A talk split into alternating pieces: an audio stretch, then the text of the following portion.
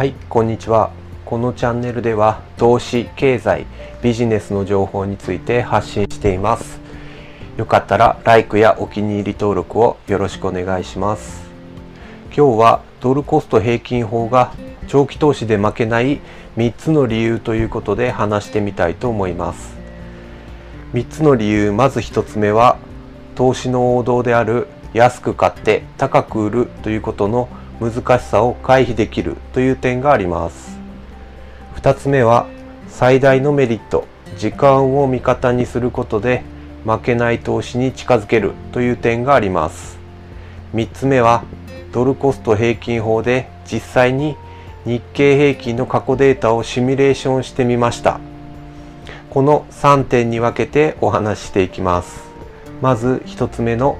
投資の王道安く買って高く売ることの難しさを回避できるというのは下手な買い方より成功法に従ってルール通りに投資する方が良い結果が生まれます。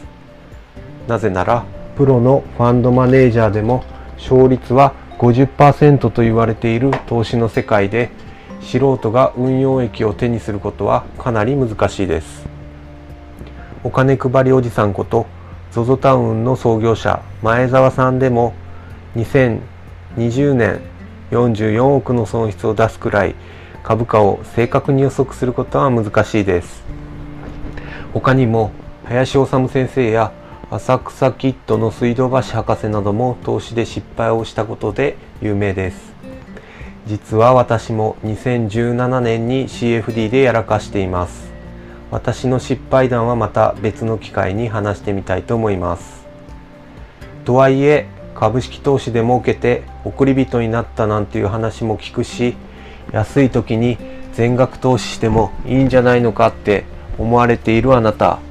確かにその通りなんですがそれは一番安い時を判断する能力が人より優れている場合に限ります。つまり素人にはかなり難しいということです。ですので私は自分の失敗も踏まえて平均点を狙うドルコスト平均法をお勧めしています。次に2つ目最大のメリット時間を味方にすることで負けない投資に近づくことができます。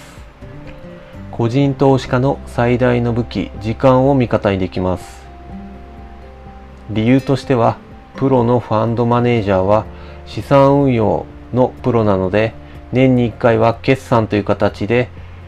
結果を出す必要があります。5年後にはプラスになりますとか、10年後にはなんていうのは通じません。その点、個人投資家は10年、20年後にプラスになれば良いので、じっくり投資できます。具体的には、株式には配当、債券には利息があります。なので、長期投資の場合は短期的な値上がり運用益を得る必要はなく、配当や利息で運用益が出せます。仮に年3%のインカムゲインで20年間運用すると、元本に対して80%もの運用益になるので、負けにくい投資になります。極端な話、利益確定時に元本がマイナス80%になっていてもトントンです。これが短期投資の場合はプラス3%なので、やっぱり値上がりで運用益を出すしかありません。短期的な値上がりで儲け損ねるみたいでもったいないと思っているかもしれませんが、一番安いところで買って一番高いところで売るというのがとっても難しい相場の世界ではドルコスト平均法で買っても値上がり益は十分に取れます。ドルコスト平均法で積み立て投資するということは値上がり益とインカムゲインで運用益を得るための最適な手法です。次に3つ目ドルコスト平均法で日経平均の過去データをシミュレーションしてメリットを感じてみます。ずっと右肩上がりの相場でなくてもしっかりと運用益を出せるというところを話してみたいと思います。なぜならドルコスト平均法は期間の平均なので平均以上になったタイミングで売却すれば利益が出る仕組みだからとっても勝ちやすいです。具体的には2005年の1月から2015年の12月までの11年間をシミュレーション対象としましたなぜなら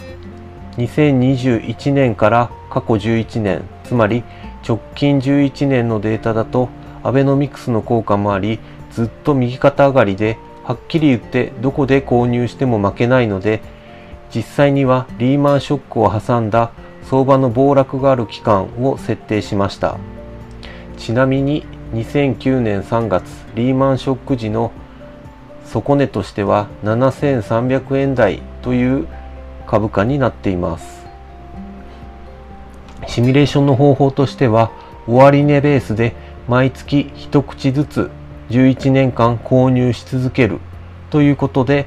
最後の1ヶ月が終わった翌月に生産するというシミュレーションをしてみました。投資期間中の平均株価は13,133円でこれを132回購入しました。トータルの積立金額は173万3556円というふうになっています。そして積み立てが終わった翌月の2016年の1月の終値1万7518円で売却した場合231万2376円で売却できます。この差額プラス57万円ちょっとという運用益になります。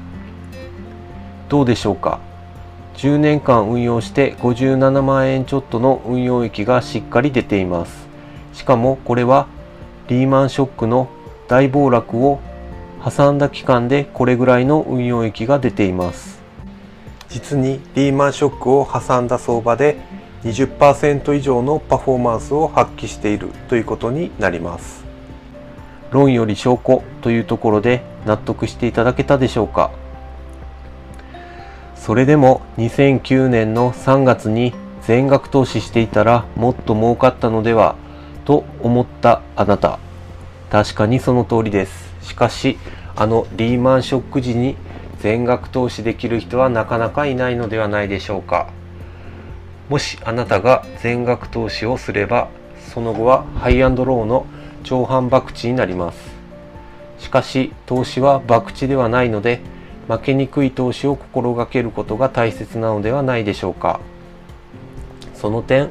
ドルコスト平均法を用いた長期積立投資はお勧めできます。天才ではないので必ず負けない投資負けにくい投資というのを目指しドルコスト平均法をうまく活用してみてください。シミュレーションの結果はブログの方で紹介していますのでよかったらそちらも覗いてみてくださいこれが皆さんの何かの役に立てば幸いです最後まで聞いていただきありがとうございました。それではまた。